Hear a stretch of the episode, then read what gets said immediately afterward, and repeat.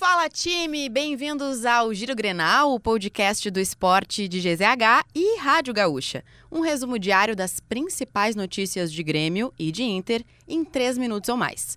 Eu sou a Milena Costa e aqui do meu lado ela, Esther Fishborn. Que prazer, Milena. Que um momento. abraço para todo mundo que está nos acompanhando. Que grande momento para as redes de esporte de GZH, né? Exatamente, a dupla tá aqui, tá? Então, bora falar dessa quinta-feira, 30 de março de 2023? E nós começamos falando do Internacional, porque o Colorado segue a preparação para a estreia na Libertadores. Nesta quinta-feira, voltou a contar com Johnny no treino. O volante havia sido ausência da atividade da quarta-feira após ter problemas no voo com a volta dos Estados Unidos. O Inter ainda fez mais três, faz mais três treinos antes da viagem para a Colômbia. A estreia contra o Independiente de Medellín é nesta terça-feira, às 9 horas da noite. E ó, o Inter segue de olho no mercado para contratar antes do fechamento da janela em 4 de abril. Mas segue longe da contratação do meia Agustin Martegani do São Lourenço. A primeira proposta pelo jogador de 23 anos foi rejeitada pelos argentinos. Conforme a apuração de ZH, a diretoria do clube vê com pessimismo um desfecho do negócio. Outros nomes são avaliados para a posição. Agora a gente fala do Grêmio, porque os ingressos para a partida de volta da final do Gauchão abrem nesta segunda-feira, na Arena contra o Caxias no próximo sábado. Os valores das entradas vão variar entre 25 e 230 reais. Nesse primeiro momento, os bilhetes serão disponibilizados apenas para sócios.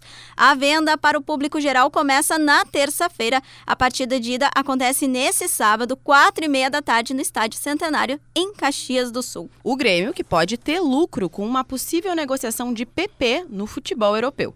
O jogador do Porto está sendo cobiçado por clubes da Inglaterra, Espanha e França. O tricolor pode receber 12,5% de negociações futuras. O clube formador, o Foz do Iguaçu, também tem direito a uma parte em eventual venda. Agora a gente fala de futebol feminino, Milena. Más notícias para a torcida É do. Grêmio e também para a seleção brasileira. Isso porque a Lorena, goleira do tricolor, deve passar por uma cirurgia no joelho. A titular também da seleção brasileira teve problema no ligamento cruzado anterior, a famosa lesão de LCA. Assim, é muito provável, na verdade eu diria que quase 100%, que Lorena fique de fora da Copa do Mundo em julho e agosto.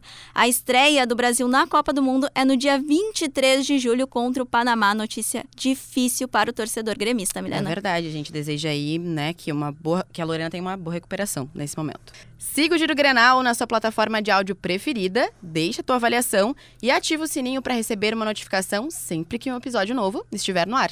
Produção de Nicolas Lira, técnica e edição de áudio de Christian Rafael, Esporte GZH nas redes sociais. Não esquece de deixar teu like. É isso, estamos em todos os lugares: TikTok, Twitter, Facebook, Instagram. Esse é o nosso pedido encarecido para audiência. do Principalmente nessa dupla que tá aqui hoje, é né? isso, né? Os repórteres de vídeo das redes sociais.